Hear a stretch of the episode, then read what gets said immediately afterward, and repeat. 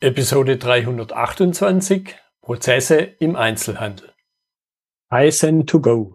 Herzlich willkommen zu dem Podcast für Lean-Interessierte, die in ihren Organisationen die kontinuierliche Verbesserung der Geschäftsprozesse und Abläufe anstreben, um Nutzen zu steigern, Ressourcenverbrauch zu reduzieren und damit Freiräume für echte Wertschöpfung zu schaffen.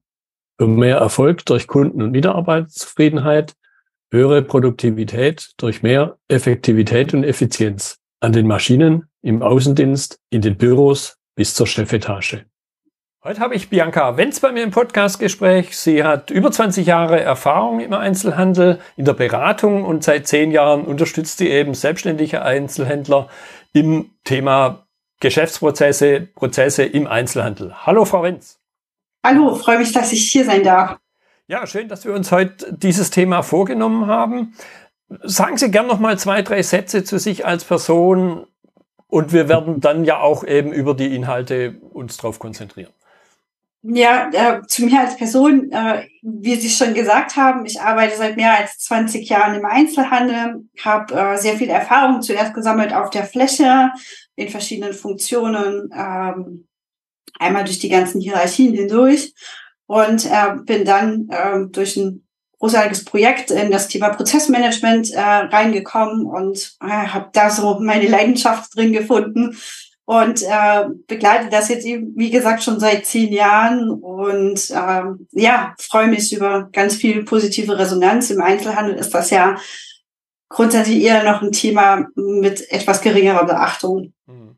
Ja, andererseits eben, glaube ich, ist ein sehr was die Suche angeht, was die in Anführungszeichen Vorerfahrung angeht, weil natürlich jeder schon mal in einem Laden drin war. Das heißt, jeder kommt im Grunde damit in Berührung.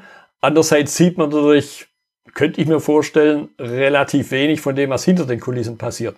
Und deshalb vielleicht mal zum Einstieg, dass wir da nichts verpassen in dem Sinne. Was sind denn die Kernprozesse im Einzelhandel? Vielleicht eben auch die, die man als Kunde nicht sieht.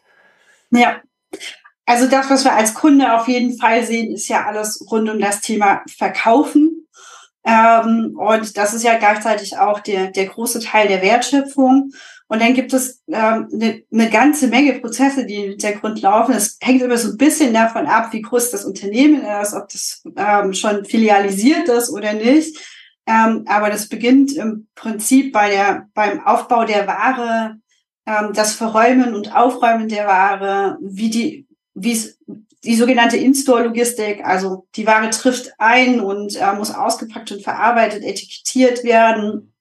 Und dann kommt, ähm, je nachdem, äh, welche Orientierung äh, das Geschäft hat, noch sowas wie Veranstaltungen, Kundenaktionen, Social Media mit dazu. Ähm, es muss Material beschafft werden. Also es ist wirklich ein, ein relativ vielfältiges ähm, ein vielfältiger Pot an, an Prozessen, von denen wir als Kunden eigentlich nur einen Bruchteil mitbekommen. Ja, und ich glaube aber eben auch, gut, wenn der Verkauf nicht funktioniert, dann verkaufe ich nichts, um es ein bisschen flapsig auszudrücken, aber auch viel von dem, was im Hintergrund passiert, wenn da irgendwas nicht funktioniert, dann merke ich es vielleicht dadurch, dass halt keine Milch im Regal steht. Das ist dann aber schon fast der Gau, aber es können ja wahrscheinlich auch viele andere Dinge passieren. Oh ja, also die Milch ist natürlich ein, ein, schönes Beispiel. Ich denke, wir haben in den letzten drei Jahren ja zum ersten Mal die Erfahrung gemacht, dass im Handel tatsächlich Produkte nicht verfügbar sein können.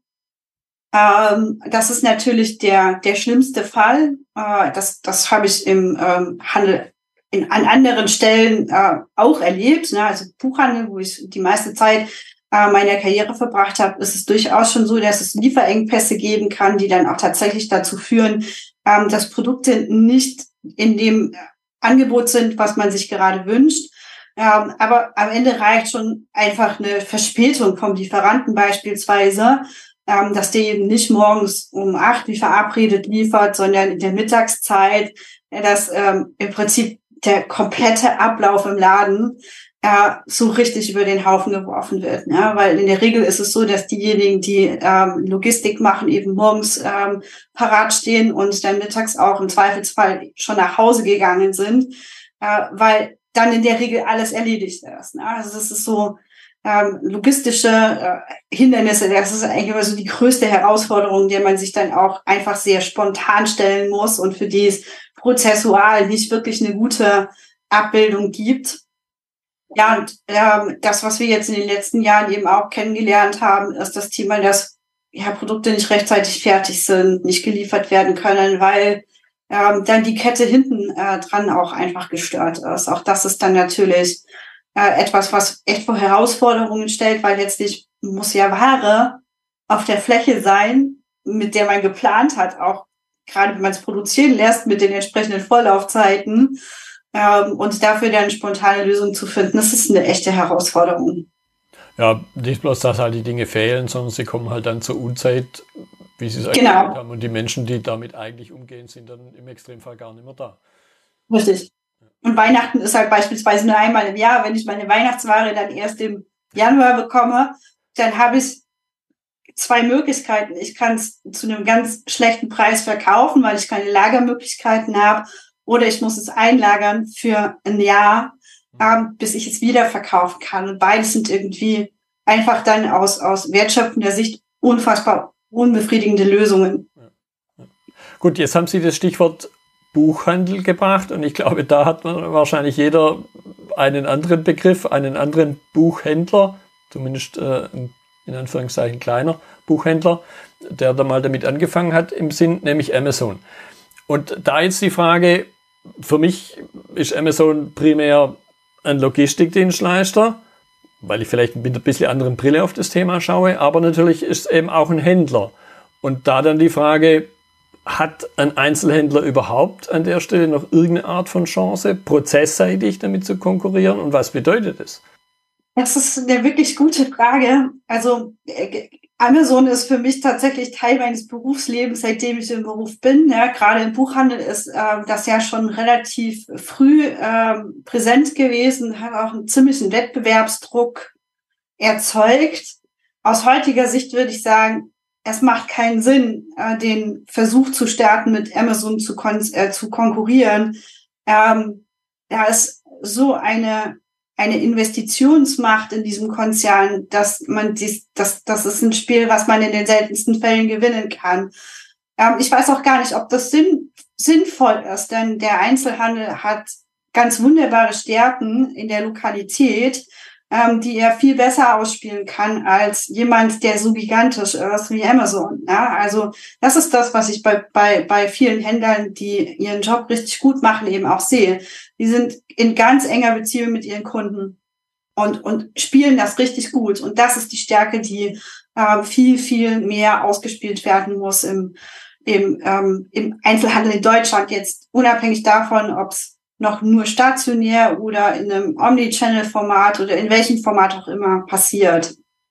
Jetzt steckt da ja in meiner Wahrnehmung natürlich auch unheimlich viel Digitalisierung drin, auch wenn man es vielleicht jetzt im, im klassischen Wortsinne, ja, wobei da natürlich auch schon viel Geschäftsmodell drin steckt, kann man jetzt sagen, dass deshalb, wie Sie es gerade ausgedrückt haben, das Thema Digitalisierung für den Einzelhandel überhaupt kein Thema mehr ist, weil er ja sonst gleich wieder einem Amazon vielleicht gegenübersteht? Oder kann er aus Digitalisierungselementen doch, was seine Prozesse angeht, doch Potenzial ziehen? Unbedingt. Also ich glaube, ohne, ohne ein gewisses Maß an Digitalisierung geht das nicht, ne? weil unsere Einkaufsgewohnheiten haben sich in den letzten 20 Jahren einfach enorm verändert. Wir haben einen, einen anderen Blick darauf, wann und wie wir einkaufen möchten. Und der digitale Kanal, der gehört zwingend dazu. Und das können äh, lokale Einzelhändler genauso leisten mit, mit, mit einer anderen Perspektive. Ne? Es ist halt immer, welchen Blick werfe ich auf das Thema. Versuche ich das Unerreichbare zu schaffen oder fokussiere ich mich auf das auch in der Digitalisierung, was mich stark macht, klein und lokal zu sein und ein feines Sortiment anzubieten. Ähm, und da kann Digitalisierung eben auch wieder punkten. Und so wird es dann auch zu etwas, was ähm, leistbar ist. Ne? Weil ansonsten schaut man nur auf den großen Kostenberg und sieht die Lösung nicht mehr. Und ich denke, da braucht es ein Bewusstsein dafür, was kann ich leisten und was kann ich auch im Sinne meiner Zielgruppe in Kundschaft leisten und sich darauf zu konzentrieren. Ja, ich, ich persönlich habe da eine, ja, ich möchte es mal Theorie nennen, aber jetzt habe ich natürlich auch die Chance, mit einer absoluten Fachfrau darüber zu reden. Ich habe da für mich so ein bisschen mal die Theorie entwickelt, eigentlich ist für den kleinen Einzelhändler, egal in welchem Produktspektrum er sich bewegt, nicht unbedingt, wie Sie es gerade angedeutet haben, Amazon die Konkurrenz, sondern vielleicht eher der andere kleine Einzelhändler. Vielleicht in derselben Straße, vielleicht äh, nicht einmal mehr in derselben Stadt oder im selben Stadtviertel, der sich aber mit dem Thema anders beschäftigt und der seinen ja. Kunden dadurch eben weitere Möglichkeiten bietet, noch nicht so wie Amazon, aber halt für diese direkte Konkurrenz eventuell in der gleichen Straße halt einen Mehrwert bietet und dadurch viel in Anführungszeichen gefährlicher ist wie Amazon. Das würde ich so unterschreiben. Also es geht immer noch darum, dass man natürlich irgendwie in einem Wettbewerb ähm, zueinander steht und der Wettbewerb, der findet erstmal in der direkten Nachbarschaft statt. Und es ist ganz klar, wenn man sich anschaut, wie wir heute einkaufen gehen, wenn ich mir das an der, der, der Jugendlichen heute betrachte, ne, da, also es stellt sich nicht mehr die Frage, wo in der Fußgängerzone finde ich Geschäft XY. Wenn, wenn ähm, die jungen Menschen heute etwas suchen, dann ist der erste Schritt, den sie tun, das Handy zu zücken und zu googeln, wo finde ich das? Mhm. Und wenn ich dann als Händler eben digital nicht präsent bin, dann bin ich auch im Verkauf nicht präsent, weil das ist der erste Schritt, der getan wird. Und dann hat natürlich der lokale Händler die Nase vorne, der das für sich verstanden hat und ähm, ganz einfach auf Google auffindbar ist. Und ich mache diesen Versuch immer mal wieder, ähm, auch hier in meiner Nachbarschaft zu schauen, wen finde ich denn da eigentlich? Und das ist manchmal wirklich kein schönes Bild. Also es wird besser mit der Zeit, ne, aber es sind ja ganz einfache Dinge, äh, die tatsächlich auch äh, von vielen noch nicht umgesetzt sind. Ja, da kommt mir eine Episode in den Sinn, die ich vor ein paar Jahren mit einem Friseur gemacht habe der da auch von spannenden Dingen erzählt, wo, wo man auf den ersten Blick so denkt, okay, ist ein total analoges Geschäft. Ich muss sogar vor Ort gehen. Da habe ich jetzt keine Chance, das aus der Ferne zu machen. Und trotzdem, Auf keinen Fall, ja. Und trotzdem ist er unheimlich aktiv gewesen. Zum Beispiel auch für so ein, im Grunde ein Randthema, aber dann manchmal doch entscheidend, nämlich Nachwuchskräfte, mhm. Mitarbeiter zu finden. Da geht's schon los. ja. Jetzt äh, bewegen wir uns ja in einem Lean-Kontext auch. Und da natürlich dann liegt, glaube ich, die Frage auf der Hand, welche Rolle können jetzt in dem Konglomerat, nenne ich es mal, können da jetzt Lean-Konzepte spielen? Was kann man eben aus einem klassischen Produktionskontext, wo es halt herkommt, was kann ich auf diesen Einzelhandel übertragen, wo ich jetzt ja nicht im klassischen Wertschöpfungssinne eine Veränderung an dem Produkt vornehme, sondern ich bewege es halt auf eine zutreffende, notwendige Art und Weise, aber das Produkt selber verändert sich nicht. Nee, genau, das ist es. Aber es ist, also das, das was die Lean-Welt äh, so spannend macht äh, für ähm, Einzelhändler, ist auch dieses, dieses Bewusstsein für Wertschöpfung und alles, was ansonsten in einem Prozess eine Rolle spielt. Und der Fokus, der daraus entsteht, nämlich, was ist aus Sicht meiner Kunden das, was wertschöpfend ist und wo, wofür ich ähm, eine entsprechende Leistung erwarten kann. Und das rückt den Fokus ja in ein total spannendes Licht, nämlich tatsächlich immer wieder sich die Frage zu stellen, ist das für meine Kunden nützlich? Ja oder nein? Brauche ich es? Wenn ja, in welcher Form brauche ich es? Und dann sind wir ja schon mittendrin in der, in der kontinuierlichen Verbesserung. Ja? Und ich denke, das ist der Teil, der eben ähm, enorm wertvoll sein kann, auch für Händler, ähm, dieses, dieses Setting der kontinuierlichen Verbesserung für sich zu entdecken und ähm, immer wieder durchzuspielen. Ja, jetzt an, an der Stelle eben wieder, weil wir, ich glaube, da gehen wir jetzt wieder über den klassischen Kundendirektbezugsprozess, nämlich den Verkauf hinaus, weil der, glaube ich, immer noch sehr analog sein wird. Ja. Was sind jetzt Elemente? Einfach, dass wir Laien da mal ein bisschen hinter die Kulisse blicken können. Gucken können.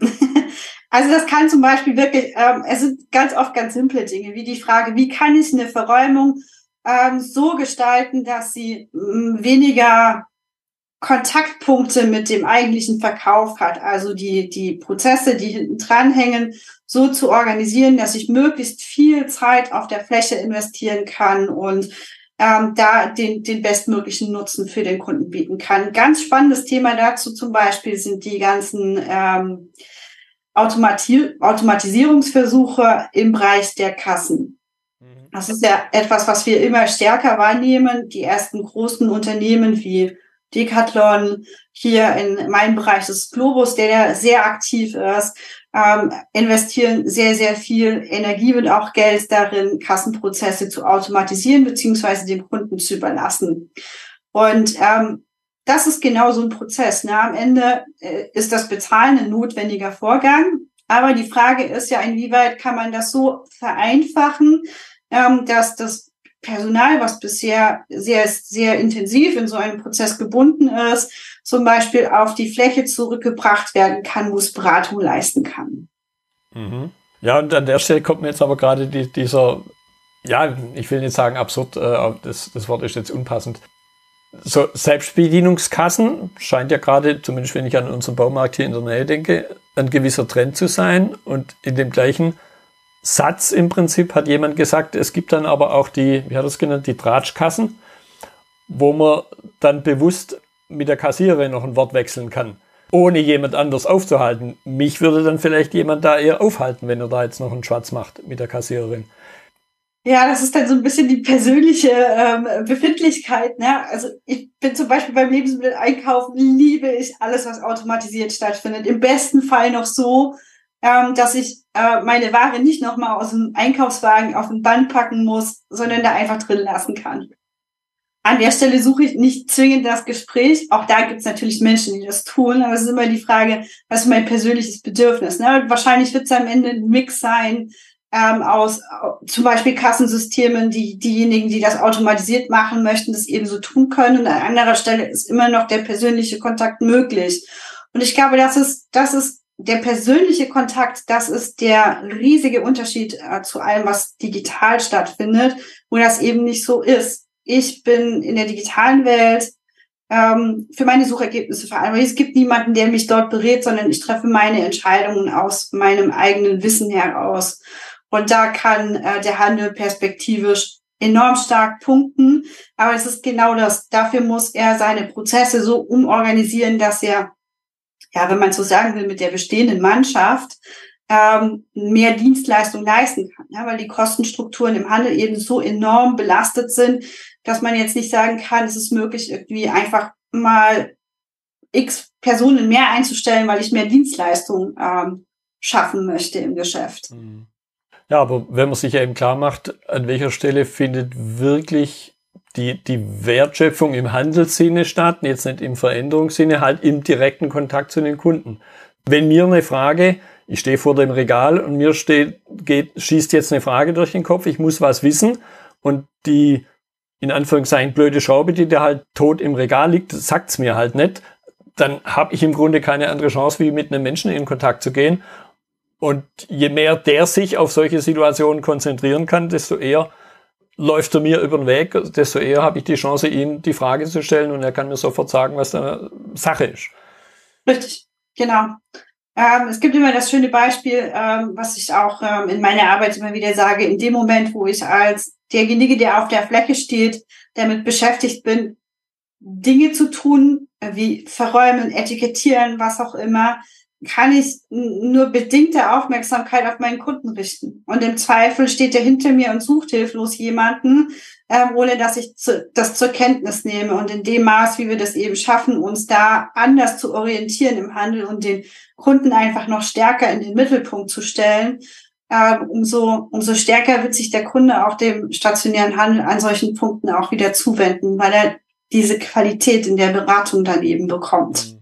Ja, da, da kann ich bloß sagen, da haben die Amazon-Suchalgorithmen, um mal nur ein Element rauszusuchen, rauszupicken, wo man halt dann was findet oder nicht findet, die haben da echt noch Schwächen. Und da, da lobe ich dir mir dann manchmal den Baumarkt hier ums Eck, wo ich ihm halt äh, eine Frage stellen kann. Und da habe ich durchaus, ja. durchaus auch schon Geld gelassen, was vielleicht bei einem Amazon günstiger gewesen ist, aber ich es halt dort nicht finde. Genau. Selbst wenn er es hat.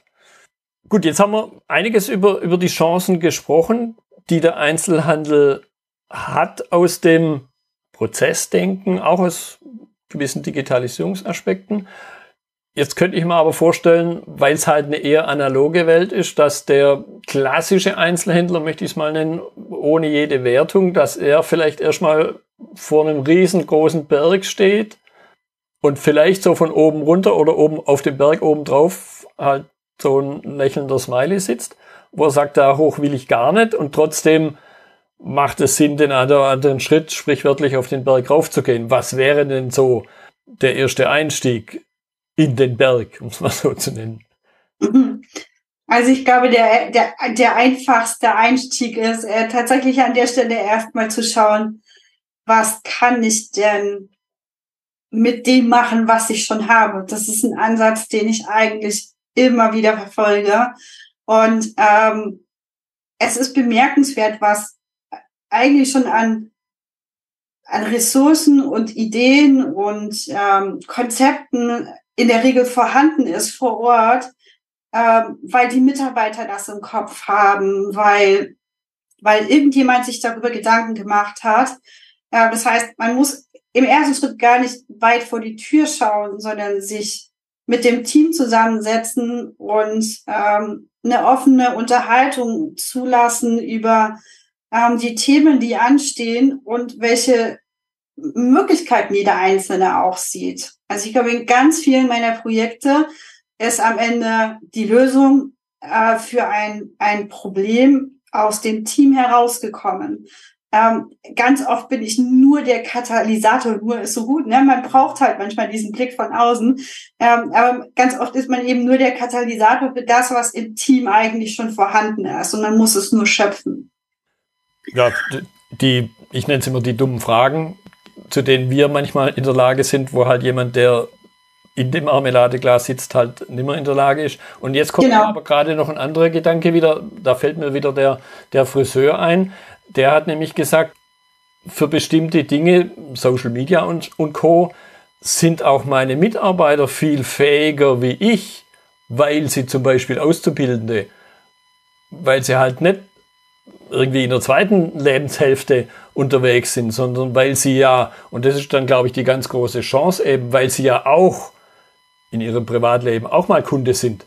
Und dann kann man ihnen, ein, dann kann man die ja einfach fragen, die habe ich ja direkt vor der Türe oder schon im Laden. Was möchtet ihr denn als Kunde, als junge Menschen? Ja, also das wird, glaube ich, die, die Aufgabe der Zukunft sein, da genau hinzuhören. Ne? Weil also ähm, ich habe selber, ich lebe mit einem zwölfjährigen Kind zusammen und ich sehe, äh, wie er sich verhält im Umgang mit äh, sozialen Medien, in dem Rahmen, in dem das zugelassen wird natürlich. Mhm. Und trotzdem erkennt man eben ganz klar, dass es eine, eine, eine ganz andere Art ist, an Einkauf reinzugehen, als wir das gewohnt sind.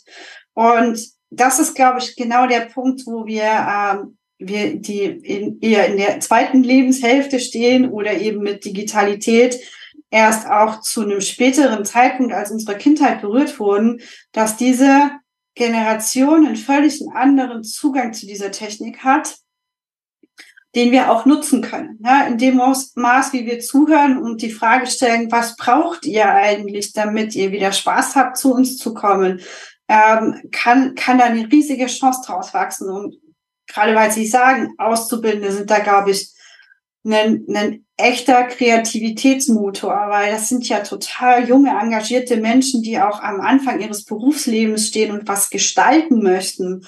Und die in sowas einzubinden und ihnen den Raum zu geben, zu sagen, hier, dann ähm, ist das dein, dein Azubi-Projekt, ähm, bau unseren Instagram-Kanal auf oder ähm, wir gucken, ob wir das mit TikTok machen. Ja, das kommt dann halt wieder enorm darauf an, ähm, was die Zielgruppe für das Unternehmen sein kann. Denn ist da, glaube ich, ähm, ein wahnsinniges Potenzial, über Generationen auch voneinander zu lernen und Handel genau auf so eine einfache Art und Weise wieder neu zu definieren. Ja, da jetzt nochmal ein bisschen nachgefragt, da habe ich vielleicht ein bisschen das übertrieben althergebrachte Bild des Auszubildenden. Ich weiß nicht warum, man, mit Friseur habe ich jetzt persönlich nicht mehr so viel am Hut. Aber man hat halt so das Bild irgendwie, gerade habe ich vor meinem geistigen Auge, der Auszubildende, der im ersten Lehrjahr nur die Haare wegfegt. Das kann es ja nicht sein. Das, das heißt, vielleicht ist da heute ganz anders, oder ich hoffe es mal, dass es heute ganz anders ist, aber ich erlebe es durchaus in meinem eher produktionsgeprägten Kontext halt immer wieder, dass ich die Menschen, die ja so viel wissen, aber aus den unterschiedlichsten Gründen und auch manchmal nur, weil sie halt über Jahrzehnte hinweg vielleicht nicht gefragt wurden, dass sie dann irgendwann gar nicht mehr dazu in der Lage sind, über ihren, ja, vielleicht auch über ihre eigene Hürde wegzuspringen, so nach dem Motto, hey, da will jetzt einer plötzlich von mir wissen, was ich darüber denke. Ist das im, kann man, passiert sowas im Einzelhandel auch? Wie, wie geht man damit um? Und ich glaube, das ist eben auch für die, die jetzt nichts mit dem Einzelhandel außer als Kunde zu tun haben, auch eine große Chance jetzt von Ihnen was zu lernen. Mhm. Also, also das, was sich dahinter verbirgt, ist mal, also um so mal in so einen, so einen gemeinen Satz zu packen, dieses, das haben wir schon immer so gemacht. Ja. Ähm, und das ist natürlich, also ich empfinde das vor allem als eine Schutzbehauptung, wie Sie selber sagen, ja, ich möchte den Bereich, den ich für mich selber definiert habe und in dem ich mich wohlfühle und auch sicher fühle, erhalten. Und damit ich mich Veränderungen, die mich jetzt vielleicht bedrohen, nicht stellen muss, ähm, gehe ich, gehe ich darüber zu sagen, das haben wir doch immer schon so gemacht und das ist doch gut so. Und die Erfahrung, die ich damit gemacht habe, ist zu, also im ersten Schritt erstmal zu respektieren, dass es so ist, ne? weil es ist eine Gefühlshaltung und an der kann man erstmal gar nichts ändern, die ist da. Äh, aber dann eben den, denjenigen an die Hand zu nehmen und zu sagen, komm, lass uns mal zusammen was ausprobieren. Kleine Schritte. Äh, also immer wieder respektieren, dass da am Ende noch Barrieren da sind, die man eben aufbrechen kann, wenn man nicht zu viel auf einmal verlangt. Aber trotz allem immer wieder konsequent zu sein und zu sagen, ich verstehe deine Befürchtungen, doch wir werden sie erst durch Praxis bestätigen oder widerlegen. Also auch ganz, ganz proaktiv zu sagen, wir müssen es ausprobieren weil ohne Ausprobieren werden wir keine Veränderung erreichen. Und das ist das, äh, was ich dann auch immer wieder erlebe. In dem Moment, wo man sagt, okay, ich habe die Bedenken verstanden, komm, lass uns jetzt mal etwas zusammen ausprobieren. Manchmal muss man dann so ein bisschen hinten dran stehen und so ein wenig über die Schwelle schieben. Aber in dem Moment, wo das Handeln ähm, startet und der da so eine Dynamik einfach entsteht, die ja in der Regel positiv ist, ähm, sind solche Menschen auch schnell abgeholt und ähm, finden sich dann auch ganz, ganz positiv wieder in einem, in einem ganz neuen Prozess. Ja, ich erwähne an der Stelle immer auch einen Punkt, den man, glaube ich, auch nicht vernachlässigen sollte und ich glaube, er ist äh, universell. In dem Augenblick, wo ich ja jemand anders sage, dass er was anders machen soll, schwingt ja im Grunde unbewusst, das macht sich, glaube ich, kaum jemand so klar, schwingt ja im Grunde mit, dass er es falsch macht, weil sonst gäbe es ja keinen Grund, es anders zu machen. Es kann aber durchaus Jahrzehnte lang richtig gewesen sein, nur jetzt ist halt einer mit diesem komischen Smiley da aufgetaucht oder halt auch nur der Einzelhändler zwei Häuserblocks weiter, der halt anders an sein Geschäft rangeht. Und wenn ich halt jetzt so weitermache, wie es vielleicht die letzten 20 Jahre, 30, 40 Jahre gut funktioniert hat, dann wird's verkehrt. Und ich glaube, das muss man, also zumindest mache ich da positive Erfahrungen damit, wenn ich das schon vorher sage, dass irgendwann dieser Punkt kommen wird. Ja, ähm, das, das ist so. ich habe deswegen auch so ein bisschen ein Thema mit dem äh, Begriff der Verschwendung, der im Liegen gerne benutzt wird. Äh, weil Verschwendung tatsächlich, also am Ende braucht das Kind einen Namen für das, was wir vielleicht tun, äh, was was uns zu viel Zeit kostet. Aber Verschwendung ist für mich eben auch dieser Begriff, der ähm, ja genau diese Unterstellung beinhaltet. Ich mache Dinge, die sinnlos sind. Und ähm, das ist genau das Gleiche mit dem, was Sie gesagt haben. Ich, man muss die Erfahrung derjenigen respektieren, die das über Jahrzehnte getan haben.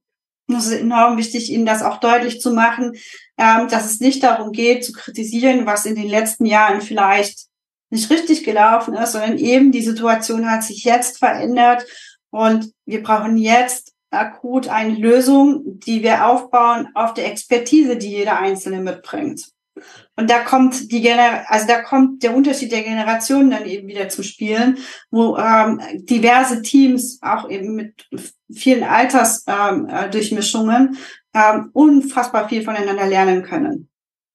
Ja, und im Grunde ist das das, wo wir ja, auch wenn wir es vielleicht nicht immer so ausdrücken, aber wonach wir streben, eben die Unternehmen dabei zu unterstützen, eine lernende Organisation aufzubauen. Auch wenn sich das jetzt vielleicht hochtrabend anhört, aber Sie haben es gerade schon gesagt, im Grunde geht es auch darum, einfach untereinander Dinge zu lernen, mit denen wir vielleicht vor 30, 40 Jahren nicht in Berührung kamen, die für einen jungen Menschen heute ganz natürlich ist. Genau. Ähm, und das, das ist das, also die, die Lebensrealität hat sich ja durch die Digitalisierung in der wahnsinnigen Geschwindigkeit verändert. Und ähm, das, das nimmt ja immer noch mehr Fahrt auf. Und irgendwann ist man einfach äh, mit seinen Erfassungskapazitäten an einer Grenze und jungen Menschen fällt das intuitiv leichter, sich damit zu beschäftigen, weil sie auch irgendwie näher an den Themen dran sind, damit aufgewachsen sind und so weiter. Und das ist eben die Kraft. Und das ist genau diese, diese lernende Organisation. Das ist für mich das größte Geschenk aus einem, aus einem Projekt herauszugehen und zu erkennen und zu erleben, ähm, dass sich eine, ein Händler weit, ein Stück weit hin bewegt hat zu so einer lernenden Organisation. Weil auch gerade das Thema Lernen im Handel ja mit, mit echten Herausforderungen belegt ist. Ne? Weil alle Menschen sind eingebunden im Prinzip in den Rahmen der Kundenbedienung. Das heißt, es geht im Prinzip immer darum, auch zu schauen, wie kann ich einen Rahmen schaffen, der Lernen möglich macht im Kontext Arbeit. Und das ist ähm, wirklich eine Aufgabe im Handel, ne? weil dafür Räume geschaffen werden müssen, im Prinzip außerhalb des Kundengeschäfts. Und das ist wichtig, aber trotz allem ist es gerade im, äh, im, in Zeiten des Fachkräftemangels eine, eine wahnsinnige Herausforderung, da in kleinen Schritten weiterzukommen. Ja, und es ist ja aber eben die Chance, gemeinsam sich weiterzuentwickeln, das Unternehmen nach vorne zu bringen und ein Stück weit, ja, niemand auf der Strecke zu lassen und eben auch wieder vor dem Gedanken, an anderer Stelle bin ich dann wieder Kunde und möchte dann vielleicht auch Dinge erleben, die im eigenen Laden oder da, wo ich angestellt bin, halt noch nicht verfügbar sind. Und dann kann ich da sowas einbringen. Ja, genau. Also äh, lernen auf der Straße irgendwie auch ein bisschen, ja. Prima. Frau Wenz, ich fand das eine spannende Unterhaltung und da waren wieder, da wiederhole ich mich in Anführungszeichen in jeder Episode fast, aber es waren wieder Elemente drin, die ich mir am Anfang so hätte nicht vorstellen können und ich glaube eben auch denen was mitgegeben haben, die vielleicht nur in Anführungszeichen Einzelhandelskunde sind und sonst in einem ganz anderen Lean-Kontext unterwegs sind. Deshalb nochmal vielen Dank für Ihre Zeit. Sehr gerne. Das war die heutige Episode im Gespräch mit Bianca Wenz zum Thema Prozesse im Einzelhandel. Notizen und Links zur Episode finden Sie auf meiner Website unter dem Stichwort 328. Wenn Ihnen die Folge gefallen hat, freue ich mich über Ihre Bewertung bei iTunes. Sie geben damit auch anderen Linieninteressierten die Chance, den Podcast zu entdecken. Ich bin Götz Müller und das war Kaizen2Go. Vielen Dank fürs Zuhören und Ihr Interesse. Ich wünsche Ihnen eine gute Zeit bis zur nächsten Episode. Und denken Sie immer daran, bei allem, was Sie tun oder lassen, das Leben ist viel zu kurz, um es mit Verschwendung zu verbringen.